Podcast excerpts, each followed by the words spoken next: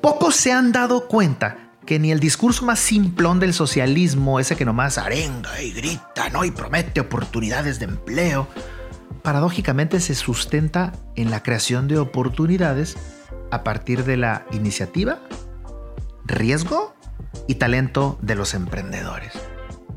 El comunismo es la excepción, se sostiene que solo el Estado debe brindar y controlar las fuentes de empleo. ¿no? No veo todavía en México este último escenario todavía, pero uno nunca sabe. Dice que se empieza con el socialismo, pero no quiero especular. A ver, voy a pasar a la revolución, una revolución de verdad. El emprendedor es la pieza central para lograr el desarrollo económico de cualquier sociedad. No he dicho que sea ni la única pieza ni el único recurso. Digo que es el centro de la dinámica, porque es quien finalmente gestiona todos los elementos de su entorno para lograr su objetivo. Por elementos de su entorno me refiero al famoso ecosistema emprendedor.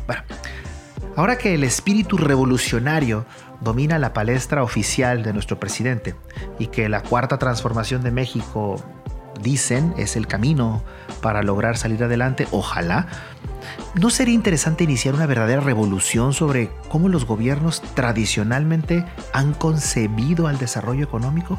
A lo mejor ahí podemos empezar en cómo el gobierno concibe esto. Bueno, por décadas, motivado principalmente por intereses o poca visión o corrupción, los gobiernos, todos, han organizado o la gestión del desarrollo económico a partir de verticales. Me explico.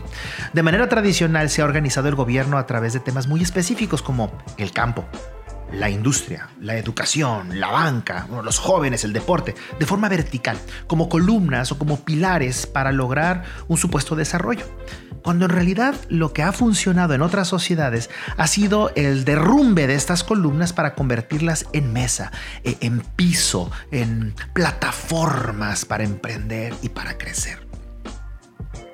Una de las coincidencias entre el capitalismo y el socialismo es que ambos deciden buscar el desarrollo y la productividad a través del trabajo.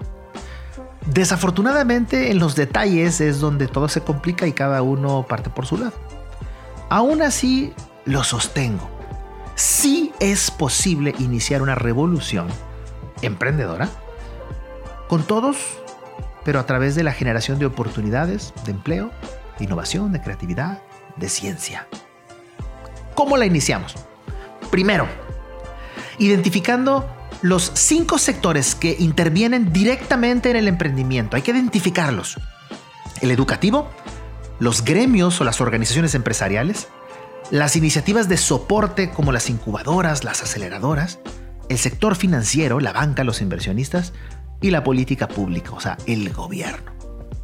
Dos, comprendiendo y definiendo una política de desarrollo, pero partiendo del emprendedor como persona, como individuo, centro, y utilizando a los sectores ¿no? de todo este ecosistema como plataforma vertical, no como pilares horizontales. Número 3 aterrizando esta nueva visión en políticas públicas bien enfocadas. Esto implica inclusive cambiar varias dependencias de los gobiernos y revisar los reglamentos para facilitarle la vida, el desarrollo al emprendimiento. 4. Creando una mesa en donde se gestione la participación entre todos los sectores Primero reconocerse ellos mismos, que se conozcan y se identifiquen y después interactuando con los demás elementos del ecosistema. Pero primero, cada uno de los elementos debe de identificarse quiénes son, dónde están, para fortalecerse. 5. Dejando que, bajo la protección y sí regulación del Estado, pero sea el emprendedor quien genere valor y desarrolle libremente sus, sus iniciativas. No es el gobierno, es el emprendedor.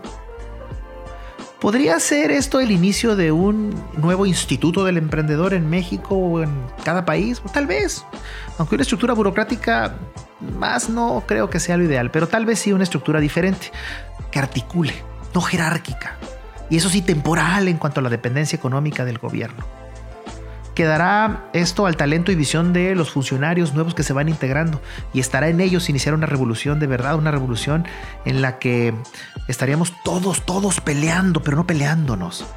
peleando unos contra otros juntos, pero contra la pobreza, la ignorancia y el desempleo. Esta es la propuesta. ¿Qué opinas? Nos vemos en la próxima.